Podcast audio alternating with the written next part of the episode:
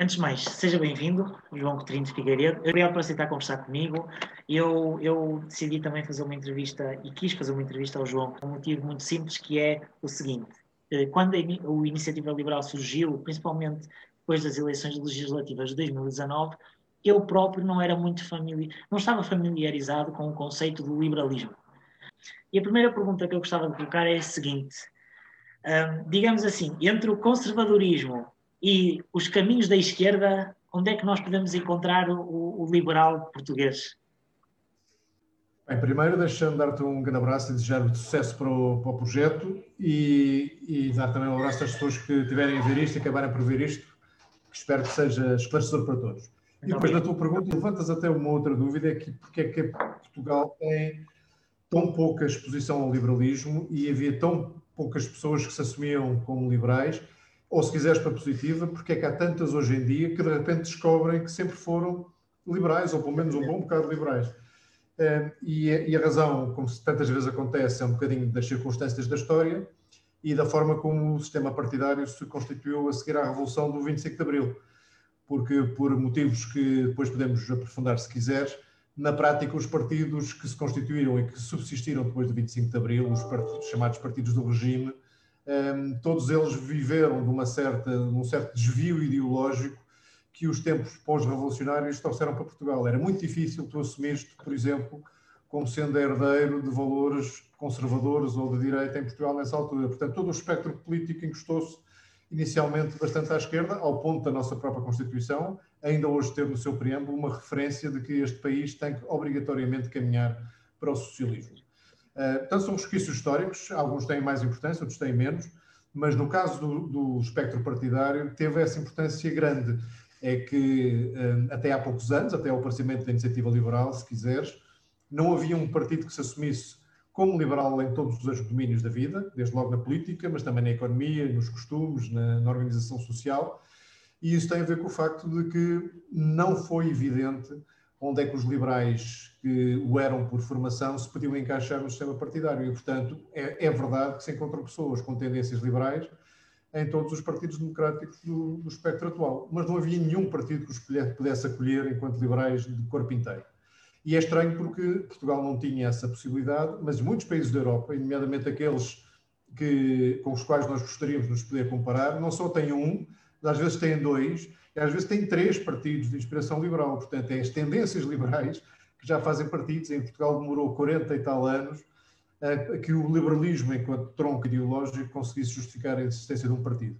E foi quando um conjunto de pessoas percebeu que, no atual quadro partidário, isso não iria ser possível, que teria que aparecer alguém que se assumisse como liberal, de facto, com a vontade de pôr a liberdade individual acima de todos os valores nos vários domínios da, vida. Tinha que aparecer alguém que defendesse isso, que a partir de 2016, com a Associação Liberal e depois de 2017 com, com a Iniciativa Liberal, uh, se constituiu um movimento e um partido para, dar, uh, para ser a casa de todos os liberais. E a verdade é que tínhamos razão, porque o crescimento que temos tido prova que há muitos liberais ainda e quanto mais conhecidos formos, mais poderemos encontrar pessoas a quem podemos dizer és liberal e não sabias. Muito bem. Uh, eu acho que isso responde um bocado à minha próxima pergunta, que era o seguinte, que é ser livre é ser liberal?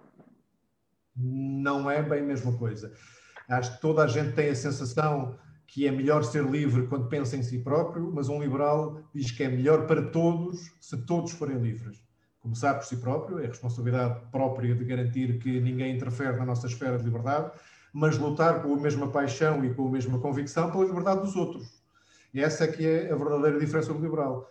É que, que tendo uma perspectiva muito individual da, da, forma como as sociedades se constroem, que são um conjunto de indivíduos e não, são, não é um conjunto de coletivos, é perspectiva individual, mas a preocupação é social.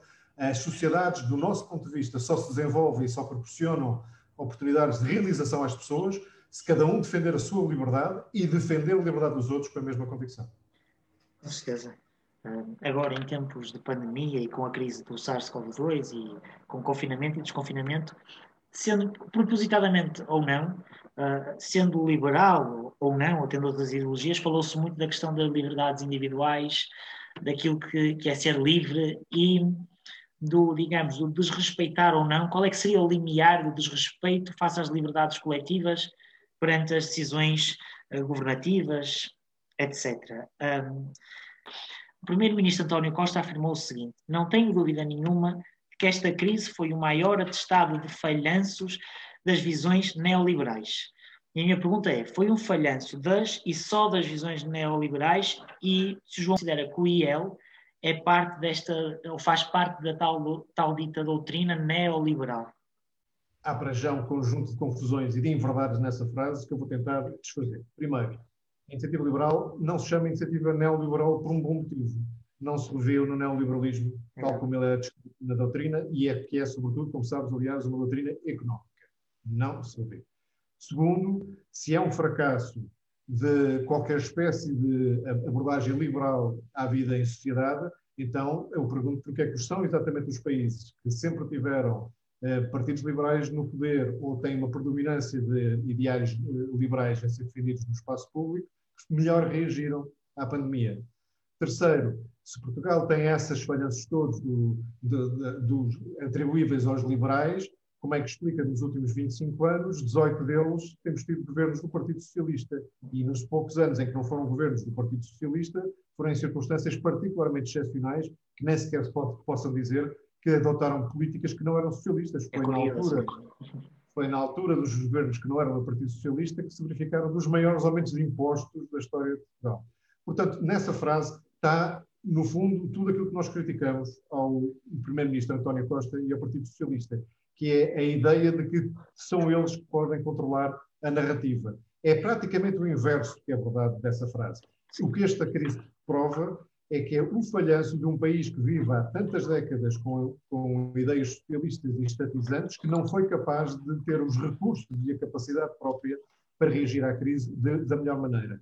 Foi da cultura socialista e de desresponsabilização que apareceu o conjunto de, de incompetências e de pessoas incompetentes à volta da gestão da pandemia do Covid, que fez com que Portugal andasse sempre a reboque dos acontecimentos, que tenha sido atribuído um milagre português que ninguém soube explicar, uma segunda, uma segunda vaga que ninguém soube dominar, o depois transformar-se no pior país do mundo que também ninguém soube explicar, tudo isto porque andaram basicamente atrás do vírus e nunca conseguiram tomar a dianteira. Porquê? Porque ninguém assume responsabilidades para essas decisões. Mais, se dizem que é numa altura de exceção que os liberais admitem um papel do Estado para conseguir compensar aqueles cujas atividades têm que ser encerradas ou cuja mobilidade tem que ser limitada exatamente por causa da pandemia, se é isso que estão a criticar, então eu pergunto o que é que eu hei de criticar um Partido Socialista que defende o encerramento de fronteiras? Ou que as pessoas são obrigadas a, a trabalhar no SNS mesmo quando não querem? Ou que os preços devem ser controlados pelo Estado? Portanto, eu posso igualmente dizer que isto é um falhanço não só de todas as políticas do Partido Socialista nas últimas décadas, mas de todas as visões autoritárias da sociedade. Não vou fazer isso porque eu não sou demagogo como o Primeiro-Ministro António Costa. Vou dizer é em termos de, em termos de exceção, e uma pandemia é um termo de exceção, como seria uma claro, grave claro que é. segurança pública ou um conflito militar, em graves momentos de exceção, não, não, é, não é a altura em que se vê a, a, a, coerência e a força das convicções políticas e ideológicas. Aí há que acudir, acudir às emergências. E acho que o principal objetivo é que as pessoas que estão em, têm necessidades possam ser socorridas. Nós não faremos das nossas convicções ideológicas impedimento para resolver os problemas em situações de emergência. Mas dizemos, e repito isto, Fernando, e a todos estão a ouvir, se Portugal fosse um país liberal há mais tempo, teria reagido muito melhor a esta crise do conselherismo. Com certeza, acho, acho que ficou claro. Um, João, uh, economicamente, nós vamos. Estamos, já entramos numa crise, assim digamos, acentuada. Há, há muitas empresas a precisar de dinheiro para salvar o negócio, para manter os seus trabalhadores. A minha pergunta é: para quando, na opinião do João Coutinho Figueiredo, da Iniciativa Liberal, para quando o desconfinamento? Sei que não é o Primeiro-Ministro, sei que esta pergunta provavelmente não deveria estar a ser colocada ao João Coutinho Figueiredo, mas eu vou fazer uma coisa que, que, não gosto muito de fazer, mas acho que uma questão de honestidade devo fazer, que é, é, eu gostava de responder com mais certeza, mas não tenho os dados suficientes e, e atualizadamente suficientes para poder responder. E isto é coerente com o que dissemos desde o princípio da pandemia. Os dados, as decisões e, as, sobretudo, as decisões de confinamento e de restrições de liberdades têm que ser baseadas em dados científicos e em, e em uh, medidas que sejam comprovadamente eficazes no combate. Tendo dito isso, não vou fugir à tua pergunta. Eu acho que já devíamos estar a desconfinar. Mas quando digo isto, não falo do ato de desconfinamento só como o levantamento das restrições. O ato de desconfinamento tem que ser mais que o levantamento das restrições à mobilidade ou à atividade. Tem que ser um conjunto de medidas que passa, obviamente, pelo levantamento das restrições, mas tem que incluir um plano, um, plano de testes muito mais uh, intensivo, muito mais regular, com uma componente aleatória, obviamente gratuito, para que consigas detectar mais rapidamente as pessoas que possam estar ainda na fase assintomática, por exemplo. Depois desse rastreamento, desse, uh, desse plano de testes, as pessoas que sejam diagnosticadas como positivas têm que ser devidamente rastreadas para que esses contactos dessas pessoas sejam fácil e rapidamente identificados. Depois dos que são identificados como positivos, tem que haver estratégias de isolamento rápido também, para que, não, que as cadeias de transmissão sejam quebradas logo ao início. E, finalmente, todo este, todo esta, este esforço tem que estar enquadrado num plano de vacinação muitíssimo mais agressivo, muitíssimo mais acelerado do que aquele que temos visto até agora. É verdade que o novo coordenador da Task Force da vacinação parece ter mais pressa, parece ter menos preconceitos ideológicos em relação a usar eh, locais de vacinação fora do Serviço Nacional de Saúde, mas se nós conseguimos antecipar, por exemplo, um mês no atingimento da unidade de grupo, estamos a salvar centenas ou se calhar milhares de vidas, e isso tem que ser tido em consideração. Mas, portanto, como te digo, o confinamento para nós devia começar já, e devia começar primeiro pelas escolas, que é onde o atraso pode ser mais dramático a prazo, um, devia começar uh, já e devia começar com estes planos que eu falei de uh, teste, de rastreamento, de isolamento e de vacinação devidamente integrados. Se tivéssemos um governo competente capaz de fazer esses planos, já o devíamos estar a fazer e não é adiar para dia 11 de março, ou que é conhecimento de um plano que já sabemos que não vai vir completo. Ótimo. Um, sim, um, pelo que eu estive a pesquisar, posso estar enganado porque tive algumas dúvidas sobre o clima, mas não há ainda uh, nenhuma auditoria ao processo de recomposição do capital da TAP. Tem dúvidas, eu li que o João tem dúvidas de que uh, esta empresa seja, seja estratégica para o Estado e para o país. Porquê? Eu tinha um professor que me dizia: quando tens que argumentar que uma decisão é estratégica, quer dizer que ela provavelmente não tem outro bom, bom motivo para ser tomada. É uma palavra que se usa quando não se consegue dizer as palavras que interessam, que é o investimento é rentável, o investimento é viável, investimento é uma expansão bem sucedida. Nada disso pode dizer sobre a TAP. Então, o que é que é dito para justificar essa palavra estratégica, que é perigosíssima quando se argumenta à volta de, de investimentos, sobretudo investimentos públicos? Diz que é estratégica porque assegura a coesão territorial de Portugal.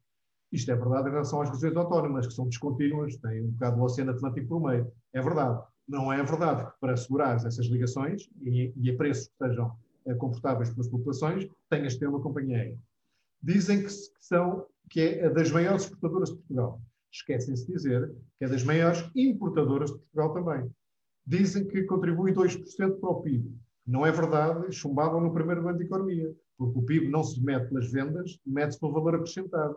E se formos ver hoje o valor acrescentado da TAP, ele não chegará a meio por cento do PIB. E, no entanto, está a receber quase metade de todos os apoios de Covid que foram concedidos até agora. Quase metade, uma empresa uma única empresa, entre 400 mil cá em Portugal, representa menos de meio por cento do PIB e está a receber metade de todos os apoios para toda a economia. Isto não faz sentido absolutamente nenhum. Mesmo que o investimento fosse rentável para o Estado, mesmo que o fosse, porque se é rentável para o Estado, é certamente também rentável para outros e seria certamente mais bem gerido por outros. Porque mesmo que corra tudo bem, que, lamento dizer, não vai correr, fica já aqui a profecia, não vai correr bem, e os portugueses vão ficar muitos anos a pagar a TAP, mas mesmo que corresse bem, imagina o que é uma companhia do Estado tem uma influência determinante a decidir que rotas faz e não faz, que salários paga ou não paga, que fornecedores escolhe ou não escolhe, com todas as influências políticas e de interesses próprios que, inevitavelmente, os representantes do Estado, os administradores do Estado, teriam nessa empresa. Vai, infelizmente, ser um desastre. E vão chegar a esta conclusão demasiado tarde, não se vão conseguir defender os postos de trabalho, que seria uma das poucas vantagens que esta intervenção tem, e vamos ficar pior, menos bem servidos, porque não vamos ter nada, nenhuma base com, a, a, partir da qual possamos construir uma alternativa àquilo que foi a TAP no passado. O, o termo estratégico pode ser estratégico de várias formas, pode ser estratégico até partidariamente, não é? Nós só ouvimos estratégico, estratégico, estratégico.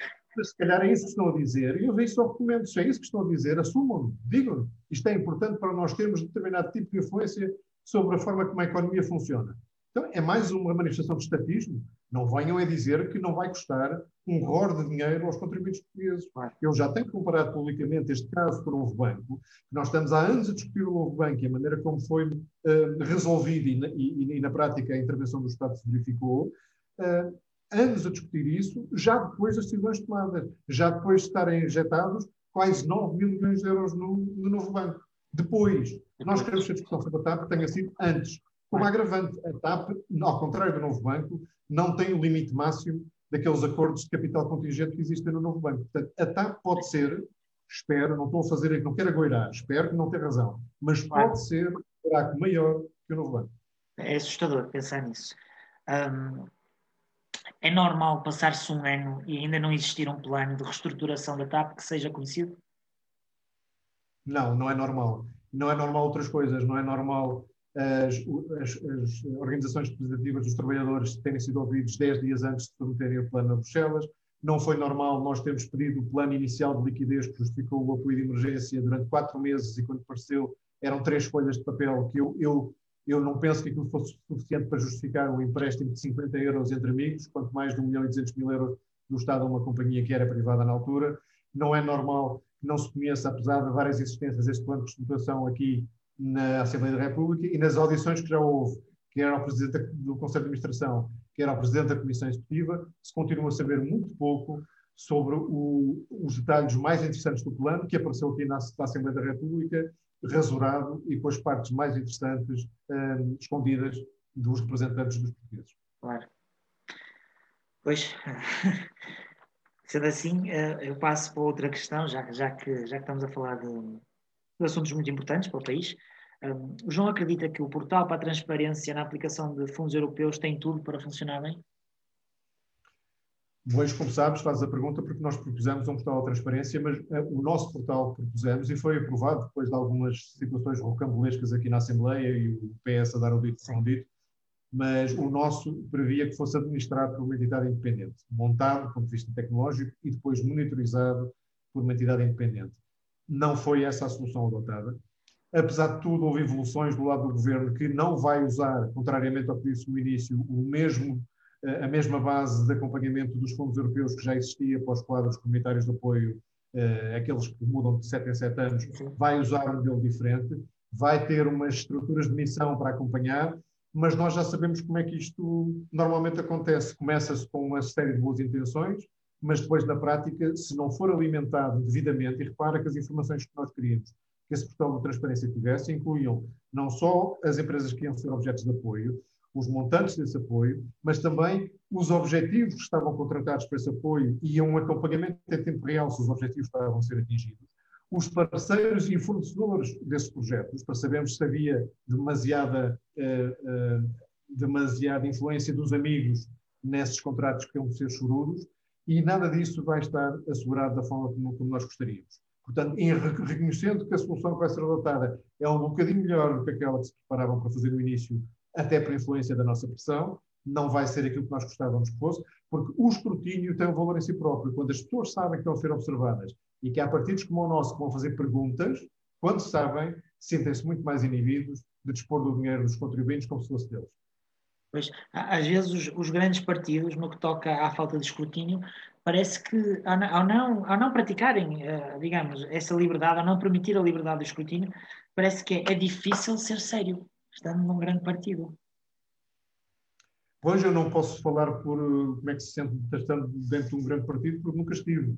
O que eu acho é que é o género de coisa, e talvez tenha que seja esse o sentido da tua pergunta, que se não houver partidos como o nosso e pessoas e organizações como há, felizmente há algumas, que chamam permanentemente a atenção para os abusos que se vão verificando, para os riscos que podem estar a, a, a ser tidos, por exemplo, agora na aplicação da chamada bazuca, se não houver pessoas a levantar a voz e a bater o pé, o sistema que tem estado uh, instituído em Portugal de ninguém uh, protestar, de ninguém se opor, de se instalar uma cultura de compadrio e de amiguismo dentro do Estado e muito à volta dos, dos interesses do Partido Socialista, vai continuar e vai ser cada vez mais difícil de inverter. Portanto, uma das nossas funções é ser exatamente esse, esse, esse faroleiro, esse portador de alertas, para que essas situações não fiquem por denunciar. E, e, nesse sentido, um escrutínio mais aberto, a possibilidade de olhar para as situações, contribui para que mais gente possa fazer, possa fazer esse alerta, mais gente possa, possa transportar essa bandeira da aplicação correta e rentável dos dinheiros públicos. Porque o que vai acontecer, já aconteceu várias vezes em Portugal, é que se os dinheiros forem mal, mal aplicados, e, e, e, o risco é grande, porque o, o, plano de recuperação e resiliência, tal como o plano Costa Silva antes dele, e todos os planos públicos do passado, são uma mão cheia de prioridades pouco lógicas, pouco reprodutivas em termos económicos e em termos sociais, portanto vai acabar com o dinheiro gasto e uma montanha de dívida que as próximas gerações uh, vão ter que pagar. Eu, que já sou uma geração um bocadinho diferente da tua, sinto responsabilidade de não te deixar esse ónus. E, portanto, se claro. depender isso não irá acontecer. Obrigado. Eu acho que a conversa está a tomar um rumo interessante, porque a última pergunta que eu tenho para fazer vai mesmo no encontro a, é, um bocadinho ao, do que estivemos a falar, que é se, se o João Coutinho Figueiredo e a Inicia, o Iniciativa Liberal tivessem uma oportunidade de implementar duas ou, ou, três medidas agora para Portugal, assim, com caráter de urgência, se fosse possível, que medidas é que seriam essas? talvez três, uma mais relacionada com a economia, outra mais relacionada com uh, o Estado Social, outra mais relacionada com o funcionamento da, da máquina do Estado. Relativamente à economia, uh, desagravamento e simplificação fiscal, claramente. Não só pelo custo económico que ele representa, os impostos são um custo económico, que uh, impedem muitas boas ideias de, de avançar, mas porque a simplicidade do sistema fiscal não só diminui muitíssimo a evasão, como uh, torna a máquina uh, de, de, cobrança muitíssimo mais eficaz. Portanto, essa claramente na área mais económica. Na área social, a introdução do princípio da liberdade de escolha, quer na educação, quer na saúde. Os sistemas educativos e sistemas uh, de, de, de, prestação de cuidados de saúde não têm que ser do Estado para prestarem bom serviço público aos cidadãos. E o facto dos cidadãos poderem escolher o hospital ou a escola a, em que, a que recorrem ou em que, a que inscrevem os seus filhos é fundamental para introduzir um, um, feedback, se quiseres, uma opinião sobre a qualidade do serviço que estão, que estão a receber. Porque se eu for maltratado num hospital da minha área, eu não tenho alternativa. Eu sou obrigado a continuar a recorrer àquele hospital. Se puder recorrer a outro, com o mesmo custo para o Estado, com o mesmo custo para o Estado e com o mesmo acesso universal e tendencialmente gratuito que hoje temos, temos e com as mesmas coberturas que hoje temos, aliás, podemos ir até um bocadinho mais além, mas com tudo para as pessoas é indiferente se entram no edifício que pertence ao Estado ou não pertence ao Estado. Se estão a ser tratados por um médico ou por um enfermeiro que é funcionário público ou não. Que as pessoas querem o seu problema de saúde resolvido ou querem que uh, os, os, a educação dos seus filhos seja uma boa educação e os prepare para o futuro. E, portanto, introduzir liberdade de escolha, introduzir uma lógica mais concorrencial na prestação dos serviços públicos, exato, que não exato. têm prestados pelo Estado, podem continuar a ser serviços públicos e ser prestados por, por privados em nome do Estado. Sim. Terceira grande área, o funcionamento da máquina uh, estatal, a máquina do, do, do, do, que governa tudo o que é o Estado, no fundo, e é introduzir com muito mais prevalência o princípio do mérito. Portanto, reintroduzir, não sei se é com base naquilo que foi o CIADAP ou outro sistema de avaliação de desempenho, Sim mas os, todos os funcionários, tal como acontece na maior parte das empresas privadas, os funcionários públicos vejam a sua progressão de carreira, as suas progressões remuneratórias ligadas à qualidade do serviço que prestam e, no caso de serem serviços com interface com, com, com os cidadãos, que sejam os próprios cidadãos também a contribuir para essa avaliação. Quem trata bem os cidadãos deve progredir mais depressa uh, do que aqueles que não o tratam. E tratar bem o cidadão não é só uma questão de simpatia, é efetivamente resolver o problema. Não, claro. É efetivamente fazê-lo depressa. É efetivamente fazê-lo sem, sem, uh, sem usar as dificuldades para depois, eventualmente, vender as facilidades. Tudo isso faz parte da avaliação e um Estado que tivesse uh, esta avaliação de mérito podia ser muito mais pequeno e muito mais competente. Com certeza. João, muito obrigado. É um gosto grande. Esta conversa. Mais desejos de muito sucesso para o teu podcast e, e um, um abraço grande. Até à próxima. Obrigado, um grande abraço, bom trabalho. Com licença.